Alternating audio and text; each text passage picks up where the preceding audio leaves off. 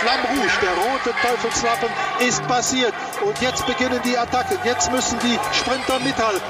Die letzten Meter, Abdu Shabarov oder Erik Zabel. Kann er diesen Vorsprung noch halten? Und Erik Zabel gewinnt seine sechste Etappe. Der rote Teufelslappen, Teufelslappen, Teufelslappen. So, ihr Lieben, der Teufelslappen flattert auch in dieser Woche wieder. Ist ja wieder eine Menge passiert beim Giro und auf sämtlichen Straßen, die der Radsport in der letzten Woche so durchkreuzt hat. Da Herbert Watterott, äh, schönen Gruß, immer noch im Urlaub weilt und das auch noch eine ganze Weile bleiben äh, wird, dann ist das ja auch zu seiner Erholung genau richtig so. Haben wir heute nach Dr. Kreckel zuletzt einen äh, besonderen Stargast am Mikrofon, nämlich einen der beiden Tourreporter Reporter der ARD. Florian Kurz, äh, hallo Florian.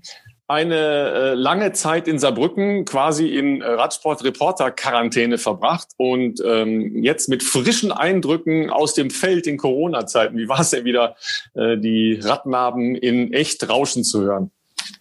Ja, das ist doch durchaus mal ein ganz spannendes Erlebnis gewesen, nachdem ich ja für den saarländischen Rundfunk äh, mehr oder weniger im Keller saß in Saarbrücken, dreieinhalb Wochen mit einem Blick in die Tonregie. Ähm, jetzt also in, in Lüttich beim Rennen dabei gewesen zu sein, war schon spannend, einfach mal zu sehen, wie funktioniert das alles so in Corona-Zeiten. Man läuft wirklich den ganzen Tag von morgens bis abends mit der Maske da rum und äh, steht hinter Gittern und hat so gar keinen leichten direkten Zugriff auf die Radfahrer, gar keinen direkten Kontakt, äh, wenn man nicht mit den Pressesprechern der Teams irgendwas konkret ausgemacht hat, die einem dann die Leute bringen. Ja, dann ist man irgendwie ziemlich fern von allem, anders als man das sonst immer bei Radrennen gewohnt war. Aber auf der anderen Seite hatte ich jetzt zumindest optisch beim Rennen den Eindruck, waren nicht ganz so viele Leute mit Masken unterwegs wie in Frankreich. Das fand ich dann äh, tatsächlich auch erstaunlich, weil Belgien ja von uns aus betrachtet auch inzwischen komplett, glaube ich, als Risikogebiet eingestuft wird.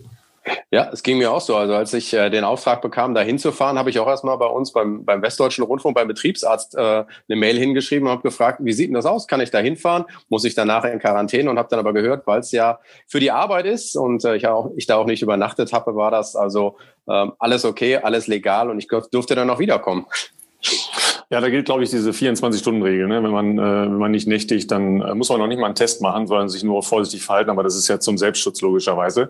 Äh, diese Probleme, Sebastian, hast du ja nicht, weil du ja nicht aus Selbstschutz, sondern aus prinzipieller Leidenschaft sowieso den ganzen Tag vor mehreren Fernsehern gleichzeitig sitzt, äh, wenn du nicht im Netz nach irgendwelchen Fundstücken in Sachen Radsport suchst. Ähm, geht's noch? Ich sehe in deinem Hintergrund ein Rad aufgebockt neben dem Wäscheständer. Das ist ein sehr kleiner Lebensraum, oder? ja, genau. Ähm, ja, mehrere Screens sind im Moment Pflicht, auf jeden Fall, logischerweise. Ähm, was eigentlich ja auch ganz, ganz nett war dann am Sonntag, dass, dass Eurosport tatsächlich so eine Art äh, Live-Konferenz mal gemacht hat zum Radsport, was man ja eigentlich sonst nur vom Fußball kennt, weil wir ja Sonntag natürlich ähm, Giro und Lüttich anschauen mussten wenn man nicht auf den Bericht äh, vom Flo in der Sportschau warten wollte. Ähm, und äh, natürlich verbringe ich jetzt quasi Tag und Nacht vorm Fernseher. Und äh, ich glaube, über Lüttich müssen wir einfach nochmal gesondert sprechen. Also nicht nur wegen der Bedingungen vor Ort, sondern wegen dem Fluch des Regenbogentrikots. Ja, auf der einen Seite äh, müssen wir natürlich da logischerweise nochmal einen Blick drauf werfen. Aber äh, ich habe es übrigens ein bisschen anders gelöst, weil ich das nicht wollte, mir das äh, praktisch so als Konferenz anschauen, sondern beides vernünftig mir anschauen wollte, habe ich das eine live und das andere dann real life angeguckt. Ähm, da kann man ja auch an einer beliebigen Stelle dann reingehen. Das äh, fand ich ein bisschen, äh, bisschen besser, weil man, äh, finde ich, immer ein bisschen äh, besseren Eindruck dann insgesamt hat. Äh, aber Flo, vor Ort ist es doch dann so, dass du im Prinzip auch wieder auf den Fernseher angewiesen bist. Ne? Weil man sieht ja jetzt als Ausschnitt nur das Ziel im Prinzip. So ist es und das ist echt schwer gewesen, weil im Zielbereich steht zwar der ein oder andere Monitor, aber du bist theoretisch als Reporter, wenn du da Interviews führen willst, musst du in deiner Box stehen. Du darfst da auch nicht raus. Vorher darfst du dich da auch schon mal in dem, in dem Zielbereich aufhalten. Aber so die letzten 15 Kilometer bist du in dieser Box und hast eigentlich überhaupt keine, keinen Zugriff mehr auf irgendwelche Bildquellen und bist eigentlich ehrlich gesagt ein ziemlich armes Schwein, der sich jetzt irgendwie erschließen muss, was da gerade passiert. Okay, da ja bei dem Zielsprint praktisch nichts passiert ist, war ja deine, deine Standardfrage wahrscheinlich einfach, wie war's? da ich Lennart Kemner interviewt habe, musste ich die Frage nicht stellen. Der hat dafür auch nichts gesehen. das, ist, das ist korrekt, ja. Also da hatten wir es natürlich ein bisschen besser logischerweise, weil es ja nicht nur 26 Zeitlupen gab, sondern ähm, Sebastian, da gab es ja ein paar sehr schöne Zeitlupen, wo man eine Menge sehen konnte. Ja, ähm, und sagen wir mal, die Entzauberung deines Heldens hat da stattgefunden. Ja, ich habe ja in der letzten Folge noch, äh, ich weiß nicht wie lange, äh, geschwärmt, dass wir jetzt endlich den würdigen Weltmeister haben, der diesen Sport hervorragend repräsentiert. Und ich über Jahre, nicht, über Jahre war deine Ausdruck. ausgelassen. Und äh, tatsächlich hat der Depp, ich kann es nicht anders sagen, in zehn Sekunden quasi alles kaputt gemacht auf den Thron, auf den ich ihn gehoben hat.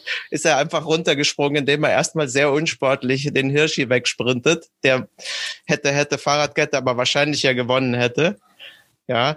Und dann einfach den größten Amateurfehler, den du machen kannst, glaube ich, auf der Ziellinie zu früh zu jubeln, um dann überholt zu werden. Also äh, der Typ ist immer noch super, ja, brauchen wir nicht drüber reden. Äh, super Typ, aber da hat er sich wirklich, also wenn du direkt dieses mit den Regenbogenstreifen direkt im ersten Rennen zwei so äh, Kardinalsfehler machst, also dann weiß ich auch nicht, was dem gehört. Es gibt ja tatsächlich den Fluch des Regenbogentrikots. Ich weiß nicht, Flo, da weißt du wahrscheinlich noch mehr darüber.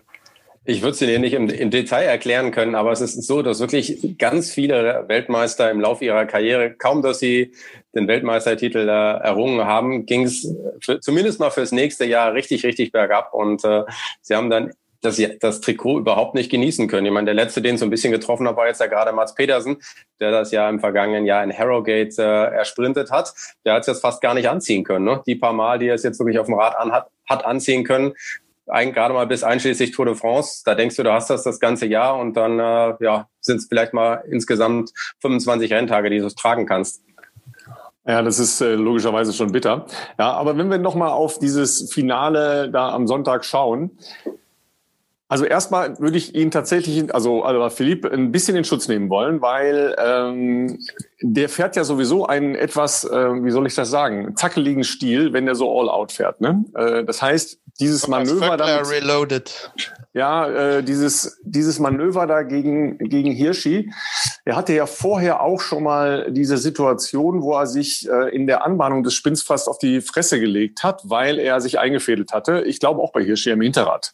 Ja, äh, gut, der hatte halt einen 48er Rahmen oder einen 42er Rahmen. Äh, das heißt, der ist ja relativ, äh, sagen wir mal, eher wie ein Kart gebaut. Und wenn er so Schlenker nach rechts, links macht, das kann der halt ausgleichen. Da war er ja auch schon kurz vorm Sturz. Deshalb, klar hat er da einen Cut gemacht, aber ich bin mir nicht sicher, ob das wirklich Absicht war. Das war eher so ein Sprintverhalten, äh, all out. Und dann, dann zieht er halt da am Lenker und dann macht er halt einen, einen Schlenker nach rechts oder links. Das ist ein bisschen auch Fahrweise, oder? Also ich glaube, das würdest du keinem normalen Sprinter durchgehen lassen. Da würdest du immer sagen, den musst du distanzieren. Er war ja ganz wirklich auf der einen Straßenseite und als er dann den Sprint eröffnet hat, er war auf einmal in der Mitte. Da kann irgendwas nicht gestimmt haben. Gegen Distanzieren habe ich gar nichts. Ähm, nur, sagen wir mal, um ihm gleich den Charakter komplett abzusprechen, äh, würde ich jetzt erst noch sagen, okay, da ist vielleicht noch äh, ein ganz klein bisschen dazwischen. Nein, also hör mal, ich liebe ihn immer noch. Ich habe auch äh, mein doppeltes Panini-Bildchen von Alaphilippe klebe ich mir nachher noch auf den Vorbau. Äh, keine Sorge, aber es ist natürlich schon. Äh, also die Fallhöhe war schon relativ hoch. Und dann vor allem, ich meine, dieses Jubeln vor der Ziellinie, das ist doch, äh, das hat man ja schon mehrfach gesehen, dass das, äh, das macht man doch einfach nicht mehr, oder? Aber vielleicht an der Stelle auch mal äh, Respekt vor Roglic, dem man das natürlich dann erstens auch gönnt, ja, dass er jetzt mal was gewonnen hat, äh, weil er wäre eigentlich so jetzt aus der Saison ein bisschen als großer Loser rausgegangen und halt geil, wie er einfach nicht aufgibt, ne? Und am Schluss den Tigersprung und das halt dann noch gewinnt. Das ist eigentlich vielleicht auch mal so die positive Wendung. Vielleicht hatte er eine größere Ahnung von der äh, Weltmeisterarroganz von Alaphilippe. War auf jeden Fall total süß zu sehen im Ziel, wie sich dann sofort die Traube um Alaphilippe äh, bildete und der da so auch konsterniert stand, weil er A, glaube ich, noch gar nicht kapiert hatte, dass er verloren hatte. Und ich glaube, er hat geahnt, dass er halt regeltechnisch da doch ziemlich daneben lag. Und äh, das ging also alles durch seinen Kopf und dann dauerte es so, na, ich würde mal schätzen, ungefähr eine Viertelstunde, bis er dann irgendwo vom Wagen hinter der Dopingkontrolle so ganz verschämt wegrollte, was natürlich gleich so mindestens zehn Kamerateams mitbekommen haben und alle auf ihn und er hat irgendwie geschafft, so ein halbwegs freundliches Gesicht zu machen, aber eigentlich war der so bedient, wie es nur ging. Na gut, aber derjenige, der ja am allermeisten bedient war, war ja logischerweise Hirschi, ja. Ähm, obwohl, mein Gott, der hat ja also irgendwie ja schon wieder Sympathiepunkte gesammelt, logischerweise, durch diesen Sprint, ja, weil er irgendwie klar war, okay, wenn der da mit reinhalten kann, dann geht das Ding vielleicht anders aus. Auf der anderen Seite, ja, ein super Tour gefahren, äh, gewinnt dann selber ja den Klassiker nach der Tour und ist jetzt wieder so nah dran. Äh, diese Reaktion, da, das Schlagen auf den Vorbaulenker, das war ja wie bei dieser einen Etappe bei der Tour, wo er so lange alleine unterwegs war und ihn dann die Favoriten äh, abgekontert haben. Ähm, da war ein gewisser Herr Roglic auch dabei, ja, äh, gnadenlos durchgezogen bis zur Ziellinie. Und weil wir ja äh, Erik Zabel in unserem Intro schon äh, würdigen, äh, der hatte doch auch mal so ein Ding, ne? Bei Mailand Sanremo, oder? Ja, 2004. Da dachte er, er hätte gewonnen und dann kam noch Oscar Freire vorbei. Und äh, ja, da war er einfach der größte Depp, den man sich da so vorstellen konnte. Ich meine, das wäre damals sein, sein fünfter Sieg gewesen bei dem Rennen und ja, stattdessen hat das dann nie wieder geschafft. Ja, das sind diese bitteren Momente. Ne? Also ich meine, ähm, es gibt ja genug Geschichten, wo das schon so passiert ist, aber bei den ganz großen Dingern ähm, habe ich die beiden Situationen im Kopf. Ähm, fällt euch sonst noch was ein? Zu früh gejubelt und Edge Bench? Nee, mehr so das Gegenteilige. Dann. Oder? Bitte? Cipollini mal, glaube ich. Zu dem ah, ja, wird es auf jeden Fall passen. nee, nee, stimmt. Aber das, ähm, das wurde am Sonntag auch gleich zitiert, ja. Ich weiß aber die Gelegenheit leider nicht. Ich mag immer das Gegenteil, wenn die Leute dann nicht mitbekommen haben, dass Ausreißer noch vorne weg sind und wie wild jubeln. Und äh, dann war es halt Platz drei oder so. Naja, ah den gab's auch. Das war doch die eine Geschichte, wo der äh, jubelt, weil er denkt, er hat gewonnen. Aber es gab noch mal eine, eine Runde. Das war sozusagen die äh, Ziel, letzte Zieldurchfahrt vor dem eigentlichen Ziel. Dann jubelt der und dann war aber noch eine Runde zu fahren. Äh, weiß soll, ich aber nicht mehr, wer das war. Das war wie soll man auch nach 200 Kilometern bis vier zählen können? Sorry, aber das ist so ein bisschen viel verlangt, oder? Absolut. Aber noch einmal zum Regenbogenfluch. Ja, weil ich habe äh, ich hab mir das angeschaut äh, und habe zwei eigentlich ganz schöne Sachen gefunden. Ähm, schön vielleicht, dass es gibt drei Fahrer, die im Regenbogentrikot die Tour de France gewonnen haben. Äh, Merckx, äh, Ino und Le Monde. So, also gibt auch das Gegenbeispiel. Und die schlimmste Geschichte zum Regenbogenfluch, da kriegt man, glaube ich, also ich habe ein bisschen Gänsehaut bekommen, als ich das gelesen habe. Das war ein gewisser Jean-Pierre Montserrat. Hatte ich vorher nicht äh, gekannt. Der war Weltmeister geworden, äh, 1970 mit 22 Jahren und ist dann ähm, sieben Monate später im Regenbogentrikot äh, mit einem Auto zusammengeprallt und verstorben. Und äh, das reicht nicht, ist noch nicht genug. Äh, vier Jahre später ist sein Sohn Giovanni auch mit einem Auto als Kind zusammengeprallt, auch gestorben und hatte auch das Regenbogentrikot an. Also so viel zum sozusagen zur schlimmsten Geschichte, die es zum Regenbogenfluch gibt. Sonst ist ja äh, Herbert für diese äh, Geschichten, die einem die Schauer den Rücken runterlaufen lassen, zuständig. Aber äh, zumindest gut recherchiert, äh, Sebastian. Aber das ist ja wirklich, da würde ich als UCI sagen, okay, wir brauchen ein neues Trikot, ja, weil das äh, hört sich nicht gut an. Ja, darum habe ich vorab die, die Gegenbeispiele genannt, dass äh, das jetzt nicht so hängen bleibt. Ähm, ich habe übrigens gerade noch hätte mal es natürlich noch schauriger erzählt in, seiner, in seinem Tonfall. Ich habe übrigens gerade noch mal knallhart recherchiert. Äh, André Greipel ist das auch mal passiert mit dem zu früh Jubel bei der Tour de France 2016 im Sprint gegen Mark Cavendish. Ich habe mir das Foto gerade noch angeguckt. Da hatte den Arm auch schon oben und äh, ja, dann äh, war auch zu früh. Also ist noch gar nicht so lange her. Ja, das äh, Foto machen wir noch in die Show Notes rein. Ähm, genauso, äh, ich glaube, damit können wir uns langsam dem Wochenende der äh, kleinen Spaßveranstaltung in Italien zuwenden. Genauso wie den wirklich ja super unglücklichen Sturz von G gestern, Jaron Thomas. Ähm, hat ein bisschen gedauert, bis man irgendwo ein Video von einem Zuschauer gefunden hat. Äh, ihr habt es alle schon gesehen, genau. Sebastian hält die entsprechende Flasche schon hoch, ja, wobei er das T-Shirt, äh, das er auch dazu hat, Amore Infinito, nicht anziehen will, weil ihm zu kühl ist in seiner äh, Fahrradkammer.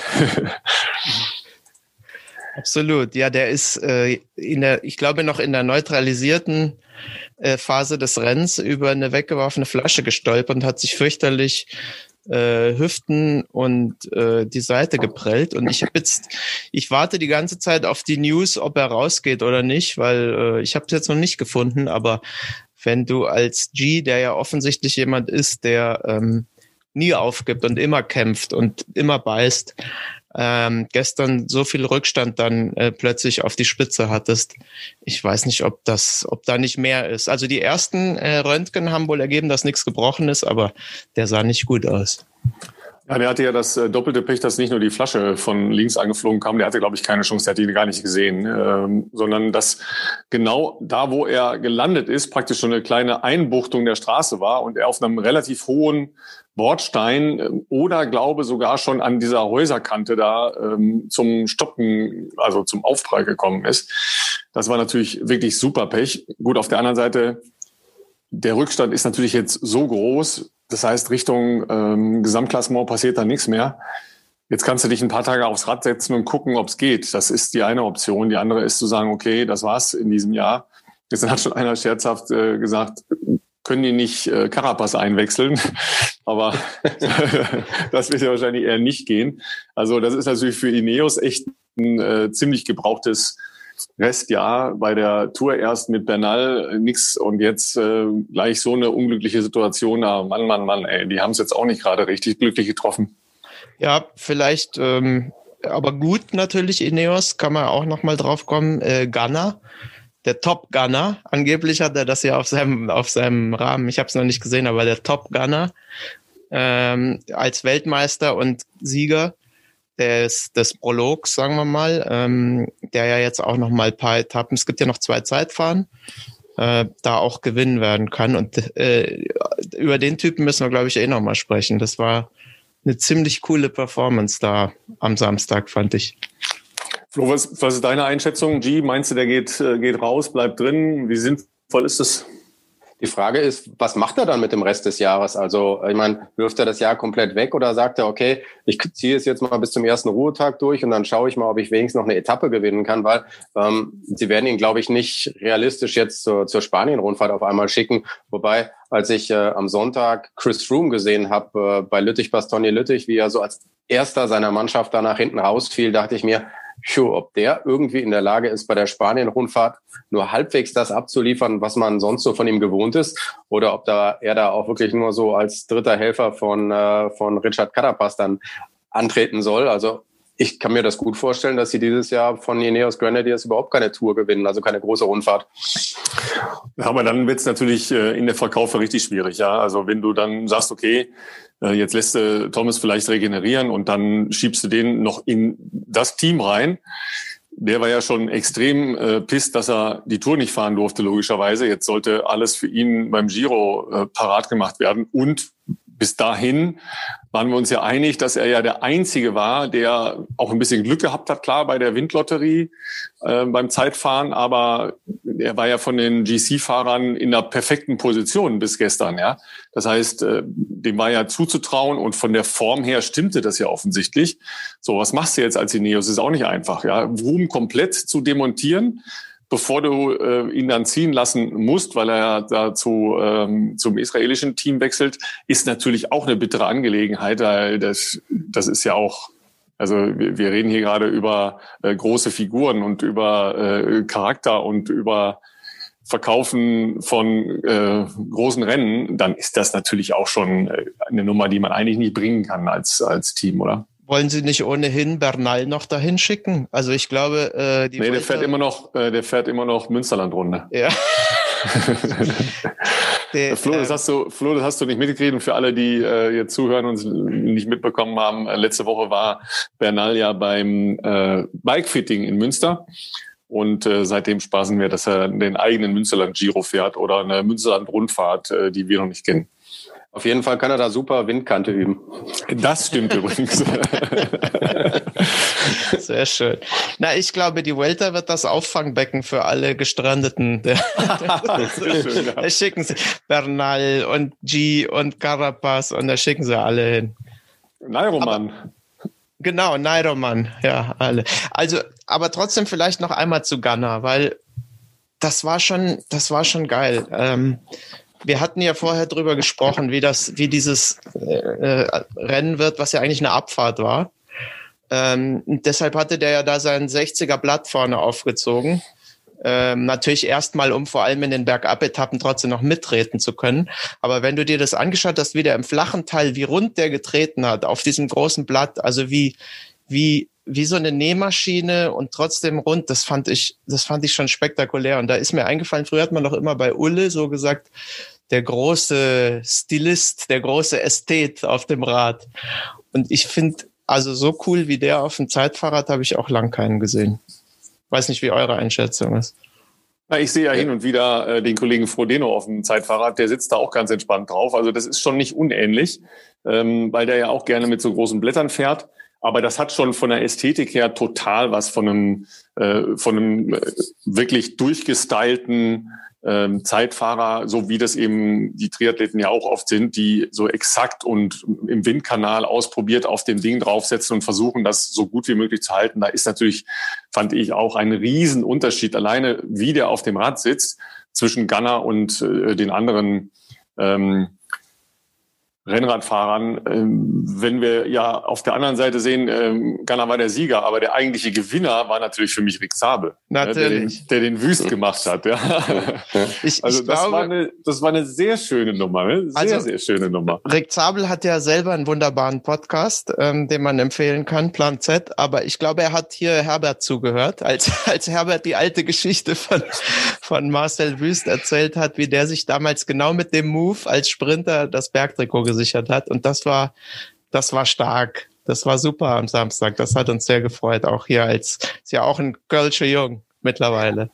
Und vor allem hat er das ja geschafft. Also bei Peter Sagan hatte ich den Eindruck, als ob er das auch versucht hat, aber als ob äh, Zabel halt einfach mal besser und schneller war, ne? Ja, das sah schon so aus. Ich meine, gut, du, äh, du, du merkst ja, wenn da einer mit einem normalen Straßenrad steht, dass er was anderes vorhat, als äh, eine gute Gesamtzeit zu machen bei dem Profil, logischerweise. Ja, weil du musst ja mit dem Zeitfahrrad diese Hochgeschwindigkeitsstrecken erfahren, sonst bist du einfach langsamer. Dann weißt du ja, okay, da, da passiert irgendwas. Es waren noch ein paar andere, ne, die, die versucht haben, da schnell den Berg hochzufahren. Aber ähm, meine, das musst du auch erstmal auf die Kette bringen. Ja, das war ja glaube, 20 Sekunden schneller bis oben als Ghana. Ja, und das ist natürlich schon mal eine richtige Ansage, ja, weil das ist ja gar nicht so weit. Ja, das war super. Und was interessant ist, weil du gesagt hast, ähm, eine Rennmaschine. Er hatte ja die Rennmaschine und trotzdem die Zeitfahrräder aufgezogen, also hinten die Scheibe. Das fand ich auch interessant, wenn du da ähm, den Berg hochsprintest, dass du dann nicht sozusagen leichtere Räder eigentlich nimmst. Ähm, aber super. Du, Flo, das, war, das war wahrscheinlich das, das war wahrscheinlich das Täuschungsmanöver. Ja. Flo, du kennst den wahrscheinlich irgendwie aus deinen vielen äh, Interviews und Porträts, die du immer für die Tour gemacht hast. Ist das ein, ist das auch so ein ganz guter Typ? Ich finde total angenehm. Also ich kenne ihn äh, seit er im Bauch von Mama war, weil ich sein erstes, sein erstes Entschuldigung, äh, Entschuldigung. Nein, mein erstes Erik Zabel Porträt habe ich gemacht. Da war war der äh, gerade im Bauch von Mama und äh, Cordula seine Mutter war halt hochschwanger. Von daher ja, seit damals. Und ich hatte noch im vergangenen Jahr habe ich mit ihm noch gedreht für rund um Köln für eine Porträtgeschichte. Ich finde, er kann sich total gut verkaufen. Wäre hübsch, wenn er noch ein bisschen besser Fahrrad fahren könnte. Er ist halt sehr sehr häufig häufig in der, in der Rolle, dass er halt äh, anderen Leuten helfen muss. Und ich, ich glaube, der hätte schon noch mehr drauf, wenn er denn mal die, die Freiheiten hätte. Also ich kann mir auch gut vorstellen, dass er die jetzt beim Giro bekommt. Die haben natürlich drei schnelle Leute in seiner Mannschaft, aber dadurch, dass er jetzt neulich beim Tirreno auch einmal einen richtig starken Sprint gefahren ist und dann nur so ganz knapp halbe Radlänge hinter Ackermann und Gaviria lag, glaube ich schon, dass er da mal so seine zwei, drei Sprintchancen bekommen sollte. Ja, der ist ja auch einer, der, äh, wenn ein Sprint ein bisschen schwieriger wird, dann ähm, da sein kann. Ne? Sonst wird er wahrscheinlich relativ oft als, äh, als Anfahrer äh, missbraucht in Anführungen und Abführungen äh, werden. Aber ich meine, wie stolz er da stand mit diesem ja auch wirklich sehr, sehr schönen blauen Trikot, ja, das hatte natürlich schon was. Ja, Also da war ich ein bisschen neidisch, weil das ist äh, ein, ein sehr, sehr schönes Trikot. Ähm, ich finde das Gepunktete da deutlich weniger schön. Herbert wüsste jetzt auch, warum dieses Trikot in Azurblau ist, aber äh, ich weiß es nicht. Sebastian, hast du eine Ahnung? Nee, leider auch nicht. Da fehlt, aber Flo vielleicht. Da muss ich total passen, weil den Giro habe ich noch nie übertragen. aber der wird jetzt natürlich auch im November Papa. Also ich kann mir vorstellen, dass er jetzt auch gerade, der ist ja so ein bisschen, dass man manchmal denkt, der könnte noch ein bisschen fokussierter sein. Ähm, der hat so ein bisschen seinen Weg finden müssen. Als er dann mit, äh, mit äh, Marcel Kittel in einer Mannschaft war, hat er, glaube ich, auch so ein bisschen sich an dessen, sagen wir mal, Trainingsverhalten angepasst, war ja auch in der Rolle des Anfahrers da, hat äh, so ein bisschen Muskelmasse draufgepackt und aber nicht so ganz die großen Umfänge gefahren. Und das hat ihm nicht gut getan. Dann konnte er ja auch die Tour de France damals gar nicht zu Ende fahren, weil er aus dem Zeitlimit rausgefallen war, weil er einfach so seinen Körper durch das Training ein bisschen verändert hat. Und ich glaube, jetzt hat er wieder mehr zu dem gefunden, ja, wie er für sich das Optimale rausholen kann. Ja, ist ja diese ganz spannende Trainingsgruppe, die ja immer von Köln Richtung Westen äh, in die Eifel etc. aufbricht, die in Social Media als äh, Trainingstiere unterwegs sind. Äh, falls ihr da mal reinschauen, hören wollt, das lohnt sich sehr. Mit den äh, Berufskomikern André Greipel und Nils Polit. Ja, ähm, das ist ja schon auch, sagen wir mal, vom Fahrertyp her eine sehr heterogene Trainingsgruppe, ja, äh, die aber doch relativ viel gemeinsam fahren. Das ist, äh, wundert mich schon an der einen oder anderen Stelle, weil die beiden anderen ja auch völlig andere Typen sind.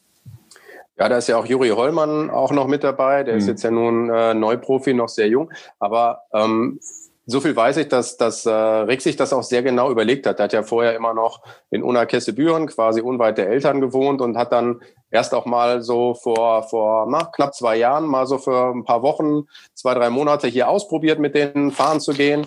Ähm, aber es ist, glaube ich, einfach total wichtig, dass du, dass du Leute hast, die diese Tempohärte mitbringen, an denen du dich orientieren kannst, die aber auch quasi bei Wind und Wetter rausgehen, die halt auch einfach, gerade so André Greipel ist einfach der weiß, worauf es ankommt und geht für Nils Podet auch. Und dann, dann lässt du es auch nicht selber schleifen. Wenn, wenn du dann mal überlegst, ah, gehe ich heute oder fahre ich nur auf die Rolle oder gehe ich doch bei Wind und Wetter raus, dann machst du es, glaube ich, dann doch eher. Wenn du solche Trainingskollegen hast, dann, dann sitzt du auf dem Rad und dann bist du halt im Regen. Ne?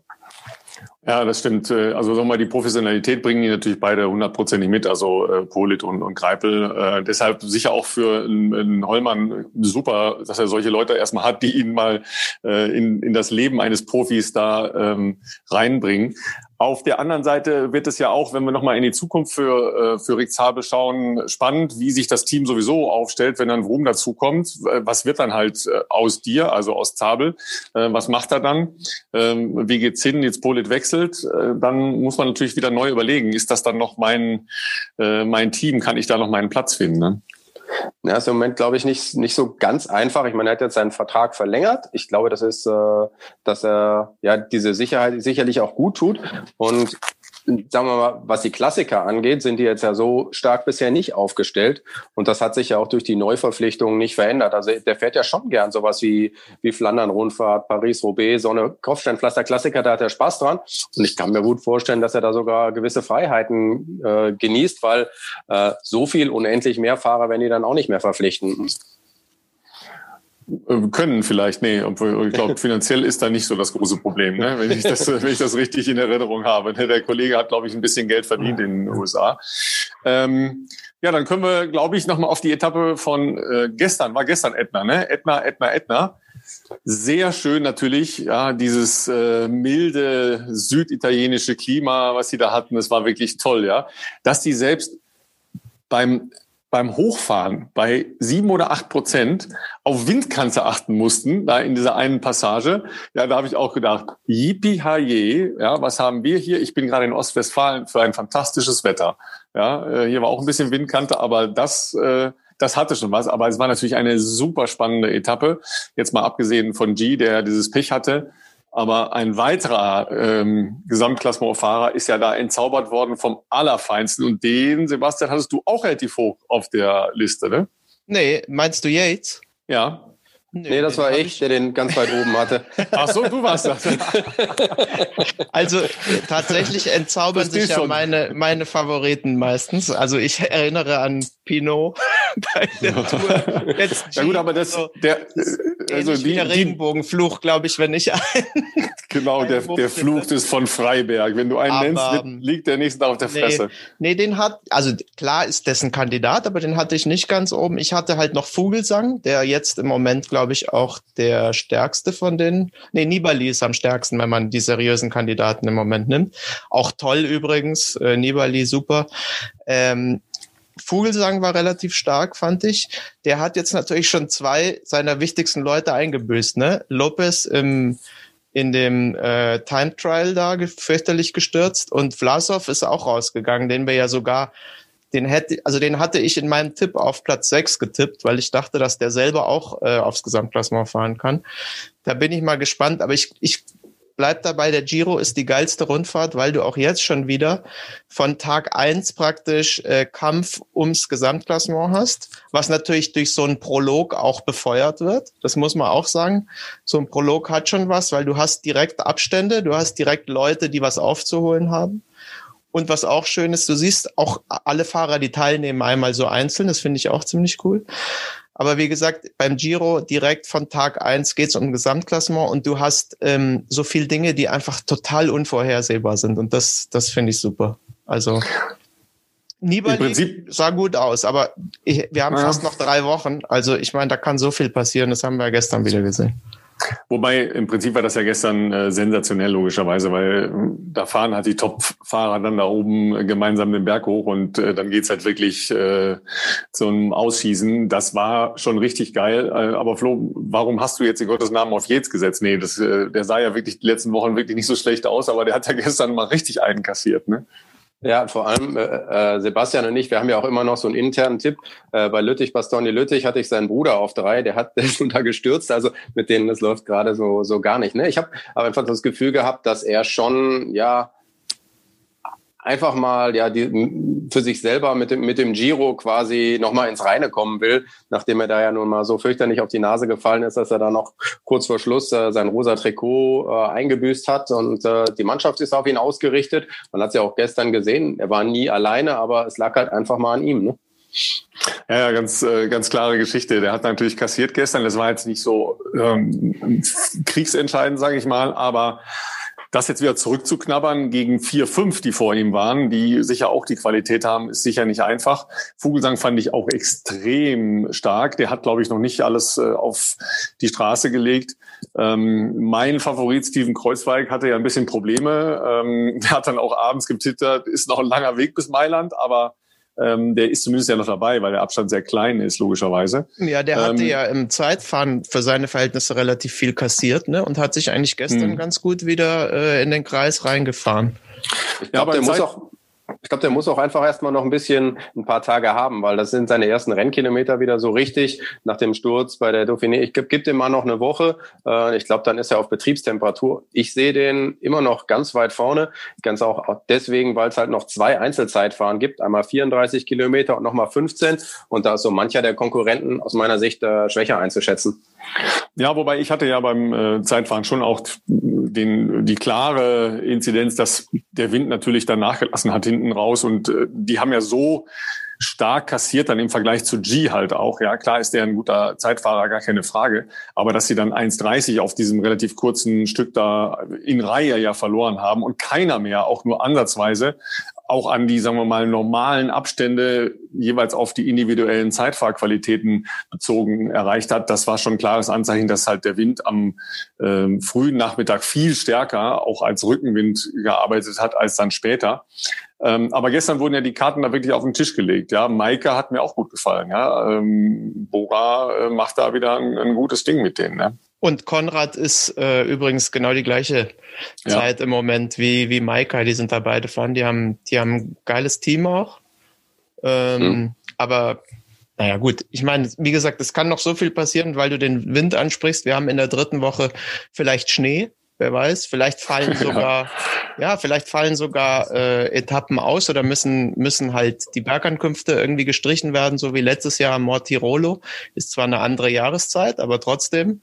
Dies Jahr äh, im Herbst wird's nicht besser. Wenn es da anfängt zu regnen, dann schneit's nämlich da oben auf 2700 Meter. Also, das wird super. Ganz einfach.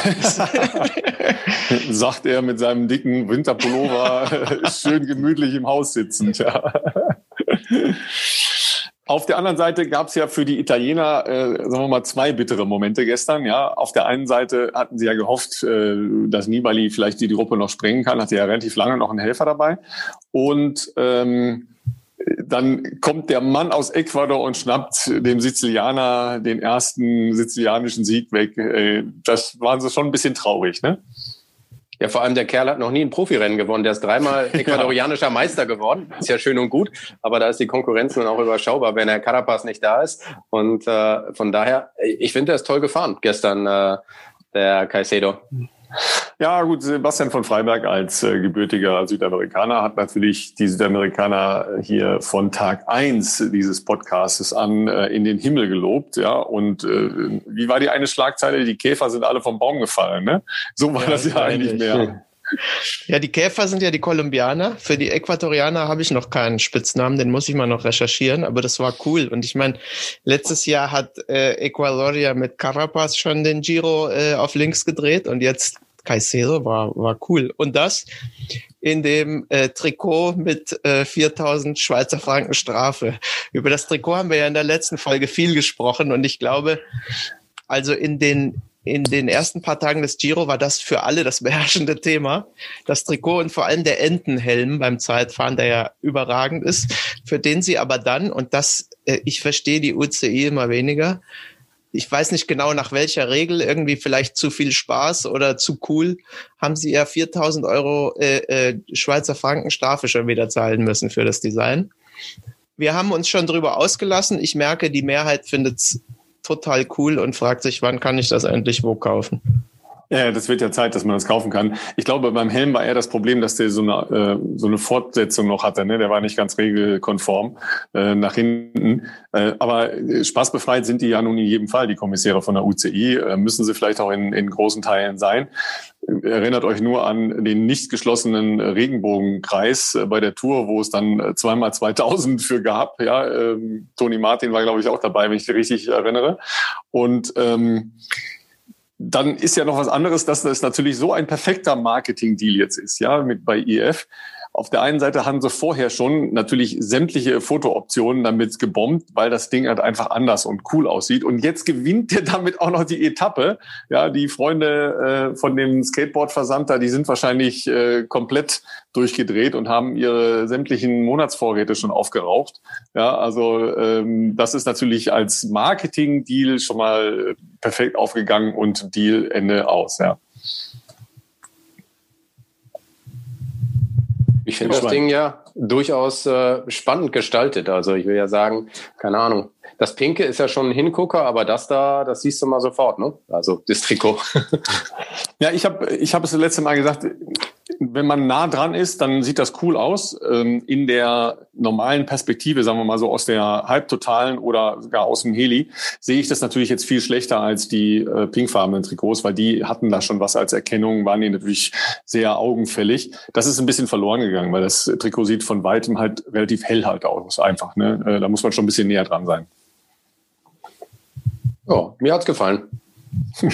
Aber der hat ja auch ein, äh, die haben ja auch dieses geile Bike-Styling dazu, ne, dass die Gabel in einer anderen Farbe lackiert ist. Ja, also das ist schon äh, Gesamterscheinung. Das gefällt mir auch gut, ja.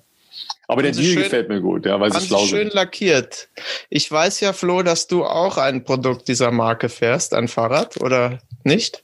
Zwei sogar. Zwei sogar. Hast du, ein, ein Mountainbike gleichzeitig. Ja. ja. Hast du das äh, dir auch jetzt schon so cool umlackieren lassen oder hast du es direkt neu bestellt? Meins ist ganz klassisch. Es ist noch äh, weiß-grau. da fällt mir ein, ist das eigentlich Zufall, dein, dein kongenialer Partner, möchte ich fast mittlerweile sagen, bei der Tour de France. Äh, ist ja Paul Voss. Also ihr habt euch ja mittlerweile, finde ich, richtig geil eingespielt. Der fährt das ja auch. Ist das, äh, also wie man hört, auch aus seinem hervorragenden Podcast. Ähm, ist das da, habt ihr da einen Sponsor? Ist das Pflicht oder? Meins ist ganz tapfer, ganz normal erworben im Laden. Bei ihm würde ich doch sehr hoffen und glauben, dass es jemanden gibt, der ihm das Ding äh, günstig zukommen lässt. Aber er hat auch eine Speziallackierung an seinem Rahmen. Die gibt's so gar nicht. Die hat er sich selber machen lassen. Okay.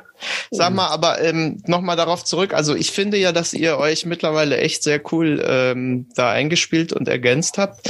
Ähm, man hat auch manchmal so das Gefühl, dass da so kleine Insider irgendwie rauskommen. Es gab da so eine Situation, wo es, glaube ich, um Sehenswürdigkeiten ging, die, die ich so rausgehört habe. Wie, äh, wie läuft denn sowas ab eigentlich? Also naja, normalerweise ist das ja ganz klar mein Beritt und äh, Paul freut sich immer, wenn, wenn ein Schloss kommt, dann kann er mal kurz durchatmen, weil er weiß, jetzt rede ich eine Minute oder zwei.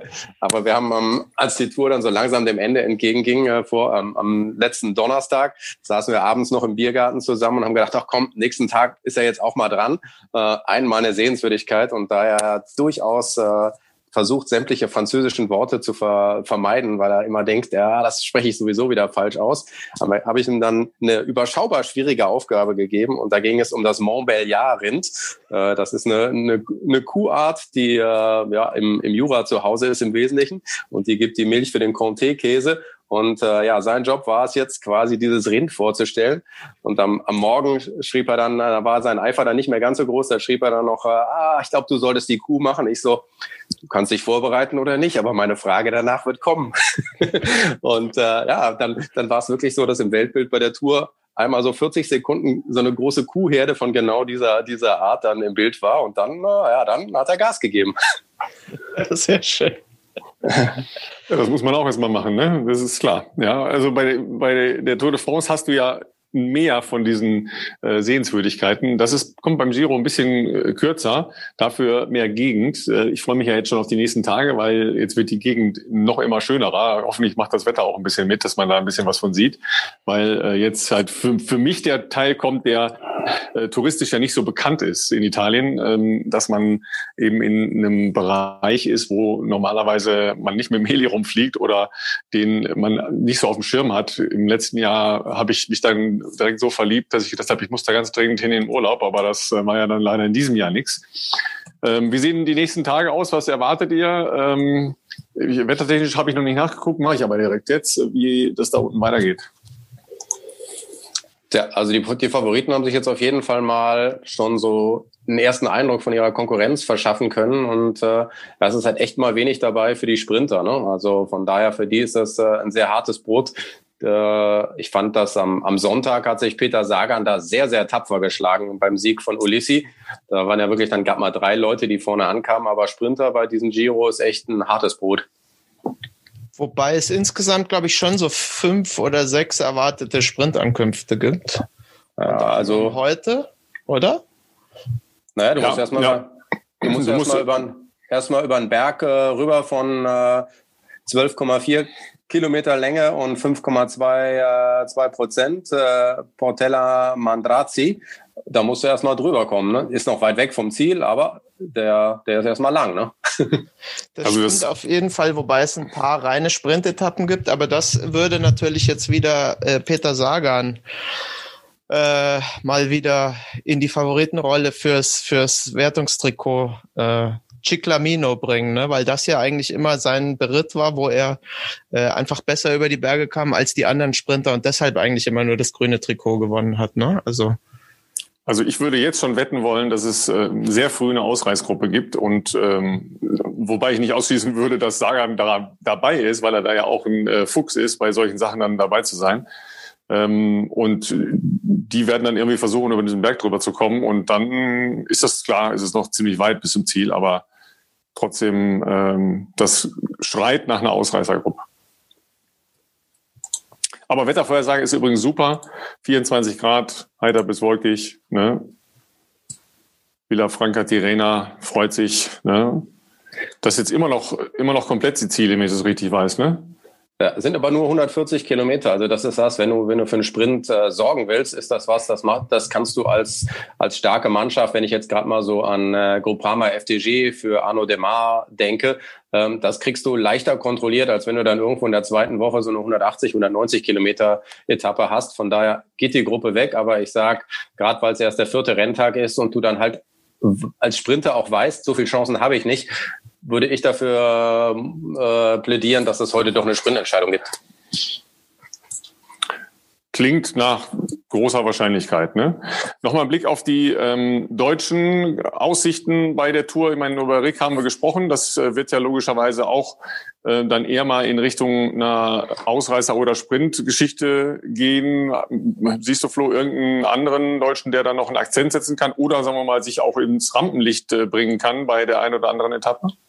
Das hängt halt extrem davon ab, was die, was die Kapitäne machen. Also ich hatte mit äh, Toni Martin in der vergangenen Woche ein, ein längeres Interview für, für die Internetseite von der Sportschau ähm, der ist schon tendenziell, dass er weiß, äh, wenn Steven Kreuzweig gut ist, wenn er Chance hat, aufs Podium zu fahren, dann wird er, glaube ich, eine ganz ähnliche Rolle einnehmen, wie er das bei der Tour getan hat, wirklich so als reiner Mannschaftshelfer. Ähm, gilt ähnlich auch für Christoph Pfingsten, der ja selbst schon äh, beim, beim Giro durchaus hat Akzente setzen können. Vielleicht kann ich mir vorstellen, dass Toni Martin dann beim mittleren Einzelzeitfahren, das hat immerhin 34 Kilometer, dass er dann mal versucht, was möglich ist. Ähm, ähnlich ist die Rolle eigentlich auch für Nico Denz. Äh, wenn Wilko Keldermann, so wie er gestern gefahren ist, im Klassement richtig gut ist, dann muss man halt mal sehen, was an, an Optionen da ist. Äh, auch dem traue ich zu, der ist eigentlich stark genug, dass er durchaus mal aus einer Ausreißergruppe äh, eine Etappe gewinnen könnte. Ja, das äh, war ein Punkt, den ich eigentlich noch ansprechen wollte, aber gut, dass du es nochmal erwähnt hast, Flo. Keldermann hatten wir ja, als der Wechsel zu Bora zum nächsten Jahr bekannt gegeben wurde, noch gesagt, ja, schauen wir mal, was der dann ähm, leisten kann als Helfer ja im Prinzip für Buchmann in Richtung der großen Aufgaben. Aber das war gestern schon äh, impressive, was der da geleistet hat. Ja, also der hat einen extrem guten Eindruck gemacht. Ja. Ich fand das ja, das war ganz interessant. Du hast gesehen, wie er attackiert hat, wie er sich abgesetzt hat und dann ist er ja im Weltbild quasi nicht mehr aufgetaucht. Also Sauerei, sagen, Sauerei ohne Ende. Ne? Ja, die, Italiener, die, die, die, italienische Fernsehen war dann halt doch mit den Möglichkeiten etwas limitierter, als das bei der Tour de France war. Und dann hast du ihn das nächste Mal gesehen, als er dann also als Vierter über die Ziellinie gefahren ist und hast gedacht, ah, der ist ja noch da. So nach dem Motto. Ne? Ja, weil äh, der Kollege von Freiberg das ja berufsmäßig macht, ähm, äh, Leute nicht ins Bild bringen. Haben wir da gestern Abend schon drüber diskutiert. Aber Flo, nochmal als Lernfrage. Ähm, hat die Tour mehr als vier Motorräder für die unterschiedlichen Gruppen? Weil wir hatten jetzt ja auch, wir hatten die Ausreißergruppe vorne äh, mit den mit den beiden, mit Visconti und äh, dem kleinen Mann aus Ecuador. Wir hatten die Gruppe der GC-Fahrer, die ja relativ groß war. Da waren zwei Kameras dabei. Dann hatten wir die Gruppe mit Yates und äh, die Gruppe mit G. Das sind fünf Motorräder. Äh, bei der Tour haben die nicht mehr. Ich glaube, die, die normale Besetzung bei der Tour ist auch äh, fünf, äh, aber sie sind, glaube ich, in der Lage zu variieren, je nachdem, ob das bei einer Bergetappe mal mehr draufpacken äh, bei den bei der Motorräderzahl, genauso auch beim Zeitfahren. Zeitfahren ist ja für für einen Bildregisseur logistisch eine totale Herausforderung, weil du immer gucken musst, dass du keinen verpasst. Und dann lässt du die die Motorräder teilweise mal nur vom Start bis zum Punkt X mit einem Fahrer mitfahren, dann wartet das Motorrad da, bis er den nächsten ins Bild nimmt. Also das, also es gibt aus meiner Sicht fast nichts Schwierigeres, als ein, als so ein Zeitfahren richtig gut ins Bild zu setzen. Und man muss tatsächlich sagen, dass die Franzosen da einfach einen Ticken besser sind. Ähm, ich habe das Gefühl, dass der, der französische Regisseur auch ein besseres Gefühl für Rennsituationen hat. Also ich finde schon oft, dass man im Giro ähm, die reichen sehr viel nach, weil sie einfach äh, nicht in dem Moment da sind, wo, wo Dinge passieren. Manchmal reichen sie zu viel nach, weil sie dadurch dann wieder Dinge verpassen. Das ist ja oft die Schwierigkeit gerade äh, in der Regie. Und ähm, da waren gestern so ein paar Situationen, wo man sich äh, gefragt hat, Mensch, äh, äh bleib doch da mal bei dem Rennen. Also ich weiß, da ich das ja selber mache, dass das sehr schwer ist und gerade so auch, wann schickst du ein Motorrad wohin, weil das kann ja auch sein, es löst sich eine Gruppe, dann fällt wieder einer raus, dann springt einer hin. Das ist nicht einfach, aber mh, hm, die Italiener haben es meiner Meinung nach nicht ganz so gut drauf, leider. Ähm, was übrigens bei der Fußballregie auch nicht anders ist. Ähm, wenn du dir das anschaust, Italien hat eine super Fußballliga. Ähm, eine der besten der Welt und es ist fast nie bei internationalen oder nie bei internationalen Großereignissen, bei Fußball, Weltmeisterschaften oder Europameisterschaften italienischer Regisseur. Ähm, da sind äh, Franzosen, Deutsche, Engländer, aber ich glaube, die Italiener machen das halt so wie vieles im Leben so ein bisschen lockerer, sagen wir mal. Obwohl ich eine Szene gestern sehr schön fand, die war, glaube ich, auch nachgereicht, ne? als äh, Nibali das Problem da mit der Flasche in seinem Trikot hatte. Ähm, da war er ja mitten im Feld drin und das hatte dann irgendeiner an einer Zeitlupenmaschine wahrscheinlich rausgesucht. Ja, das sind so Kleinigkeiten, die gibt's bei den Franzosen natürlich auch zuhauf. Ich habe immer das Gefühl, dass da äh, bei den Franzosen einfach mehr Leute sitzen, die ähm, ein sehr detailliertes Auge auf die unterschiedlichen Quellen haben. Das heißt, die sind halt einfach etwas tiefer mit Fachleuten besetzt. Ja, und äh, das ist ja die Frage dann, wann treffe ich welche Entscheidung? Ja, also musste ich zum Beispiel gestern so lange bei G bleiben, oder hätte es dann nicht irgendwann gereicht, dass ich den dann wieder am Berg abhole, wenn die anderen im Ziel sind? Ja, da hätte ich halt eine Kamera frei, also ein Motorrad freigekriegt. Aber das sind ja so Detailentscheidungen, die treffen ähm, die Leute und die sind dann mal richtig und mal falsch. Ähm, auf der anderen Seite ähm, für heute zu unserer Aufzeichnung ist äh, die Etappe ja schon gestartet und Breaking News: G ist nicht am Start. Ja, ah. also den Giro aufgegeben und raus. Ne? Also neue Zielsetzung, nicht nur für ihn, sondern auch für das Team beim Giro. Ja, jetzt wird die Frage sein, kann er sich in, in knapp anderthalb Wochen äh, genug erholen oder wie stark ist er halt wirklich verletzt und was finden die für einen Plan jetzt für ihn und auch für die Mannschaft? Also äh, könnte auf jeden Fall eine sehr lustige Vuelta-Aufstellung geben. Ihr könnte vor allem eine sehr schöne, äh, lustige Verhandlung mit den äh, Rennfahrern und den Managern geben, wer da überhaupt dann antreten darf. Und wer ist denn bitte schön dann der äh, Kapitän? Ne? Der, wer ist denn dann der Carapaz? um das Thema eben noch einmal, weil wir eben gerade so über die Bildregie gesprochen haben. Ähm, beim französischen Fernsehen war es so, dass es äh, seit 1997 immer den gleichen Bildregisseur gab, Jean-Maurice Aug, äh, der, der das Rennen bis 2019 einschließlich ins Bild gesetzt hat. Und jetzt dieses Jahr, ohne dass ich den Namen äh, wüsste, äh, war jemand Neues verantwortlich. Und ich finde, man hat das total gesehen dass es, äh, dass es vom Bild her anders war. Ähm, und der Oak äh, war auch immer derjenige, der sehr, sehr auf die Kultur geachtet hat. Und dieses Jahr war es manchmal so, dass ich mir dachte, hey, Moment mal, da war doch jetzt das wichtige Schloss und wie kannst du das jetzt verpassen? Und solche, solche, solche Momente hat es gegeben. Ich finde das ganz interessant, dass man das wirklich äh, ja, gemerkt hat in der, in der Bild, äh, in der Bildgestaltung, wer da, dass da jetzt jemand anders das sagen hat und dass es vielleicht auch gar nicht so ganz einfach ist, weil der andere war halt einfach so ein alter Hase, der wusste immer ganz genau, was lief. Ja, und es also, fehlten natürlich die Sonnenblumen im Vordergrund, weil wir in anderen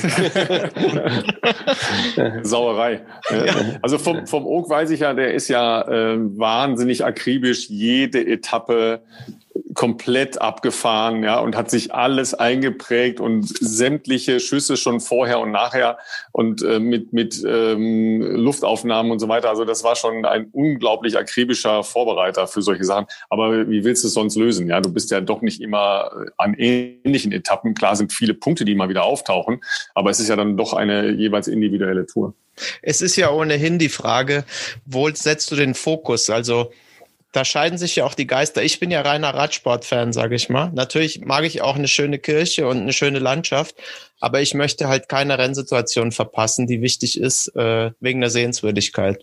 Und das ist sowohl bei der Bildregie und ich fand dieses Jahr war es wirklich auf den Sport gut fokussiert als auch beim Kommentar. Und ich finde, das merkt man auch. Äh, du wirst mich gleich vielleicht verbessern, Flo, aber zum Beispiel, wenn der Flo Nass dann im ersten übernimmt, wo man wahrscheinlich ein breiteres Publikum erwartet als jetzt rein die Radsportinteressierten. Da ist der Fokus doch sehr auf Kultur gerichtet. Also erscheint mir das nur so? Ist das Absicht wegen des breiteren Publikums oder ist das eine Vorliebe von Florian Nass? Also definitiv äh, ist das eine Vorliebe, äh, die er da hat.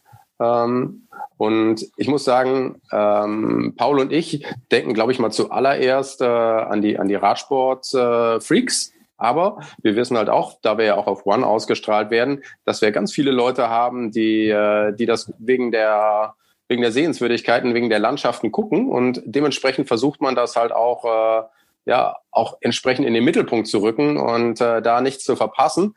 Ähm, aber sobald es halt irgendwie eine Situation im Rennen gibt, wo irgendwas passiert, würde ich sofort immer von dem, was ich gerade über ein Schloss oder was auch immer erzählt habe, würde ich sofort erstmal auf das wechseln, äh, was da im Rennen passiert, weil das äh, ist für mich halt zentral. Außer bei Kühen. Außer bei Kühen, aber da ist auch gerade wirklich nichts passiert. Und ich fand das auch sehr süß. Wir kriegen ja immer, was, was so an Zuschauermails bei uns reinkommt, da kriegt man da doch immer eine sehr direkte Resonanz, die von der Zuschauerredaktion an uns weitergeleitet werden. Und ich fand das äh, ja irgendwie sehr charmant. Also wir hatten diese eine Etappe, wo wirklich niemand ausreißen wollte und wir dann über gefühlt drei Stunden nichts kommentiert haben. Da hatte uns ein Zuschauer die rote Startnummer für fürs Durchhaltevermögen vergeben. also, also ich persönlich kann ja mit alten Steinen gar nichts anfangen. Ja, das ist für mich einfach äh, vergessen und vorbei. Das finde ich total überpointiert in der auch bildlichen Auflösung in Frankreich, weil klar, die haben unendlich viel Schlösser, aber spätestens beim dritten Schloss schalte ich komplett ab. Das ist mir auch vollkommen wurscht, wer da im 13. oder 14. Jahrhundert gelebt hat. Ähm, das, das ist immer für mich das Zeichen, okay, jetzt kann ich ähm, was zu trinken holen oder zu essen oder was auch immer oder umschalten. Ähm, weil das, mich bringt das nicht weiter. Ich verstehe das halt auch nicht, weil für mich sind zum Beispiel moderne oder neuzeitliche äh, Phänomene, sage ich jetzt mal gar nicht Steine, sondern Phänomene, viel zu wenig äh, berücksichtigt bei dieser ganzen Veranstaltung. Das ist halt sehr auf alte Kultur und wie gesagt, alte, tote Steine. Da kann ich gar nichts mit anfangen. Und dann ganz schlimm ist, wenn ich da eine Rennsituation drüber verpasse, weil das nicht sein muss. Die, die Regisseure haben genauso die Option, da eine Bild, äh, einen Bildsplit zu machen.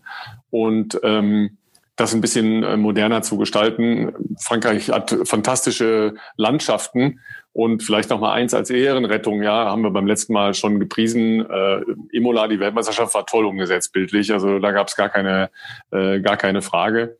Und Übrigens, äh, äh da auch die wesentlichen Dinge, die sportlich abliefen, ebenfalls auch nicht ganz einfach, auch äh, sehr gut umgesetzt.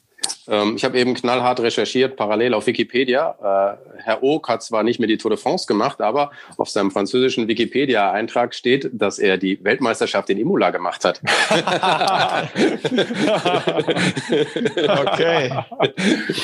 Okay, Oak, okay, sozusagen. Oak, Oak, Oak, okay. Jetzt wissen wir, jetzt wissen wir, Sebastian, woher diese, diese eine epische, der eine epische Kameraflug da mit dem Helikopter herkam. Das stimmt. Diese Dinge tauchen immer mal wieder bei bestimmten Tour-Etappen auf. Ne? So dieser, äh, dieser Schuss über eine Kante, der dann praktisch so eine, eine zweite und dritte Dimension praktisch dahinter erscheinen lässt als, äh, als optisches ähm, Element. Das habe ich da schon einige Male gesehen, wo ich auch gesagt habe, wow, sensationell. Und das war ja genau die Szene, die wir im Kopf hatten, ja, wo Alaphilippe da, ne, so, ne dieser äh, auf dem Berg einwandfreie ja. Typ, ja, äh, da diese Gruppe über diese Kante äh, gezogen hat. Siehst du, jetzt holen sich die Italiener schon Gastarbeiter aus Krisengebieten. Gut, ihr Lieben, wir äh, haben schon wieder eine Stunde voll, ähm, bevor ich nichts mehr zu essen kriege, was tragisch wäre und mir ganz schlechte Laune macht und wir anfangen jetzt sinnlos äh, Menschen äh, Lob zu hudeln oder durchzubeleidigen, äh, wo der Übergang fließend sein könnte, sage ich auf jeden Fall schon mal tausend Dank, Flo, für die äh, sehr schönen Einblicke und ähm, die Hintergrundinformationen. Hat uns äh, und unseren kleinen Podcast hier wieder sehr bereichert. Äh, Sebastian, wir bleiben am Ball und am Giro dran, äh, denn es ist spannend und es macht total Laune und äh, schauen, wer gleich in der Ausgleichsgruppe ist und welcher Gesamtklassementfahrer heute wieder irgendwelchen misslichen Umständen zum Opfer fällt für euch nochmal auf Instagram Teufelslappen-Podcast. Da findet ihr äh, immer mal wieder kleine Preziosen aus der Welt des Radsports und ansonsten gerne eine Bewertung hinterlassen auf den Plattformen der Podcasts dieser Welt. Vielen Dank und ähm, bis neulich. Danke.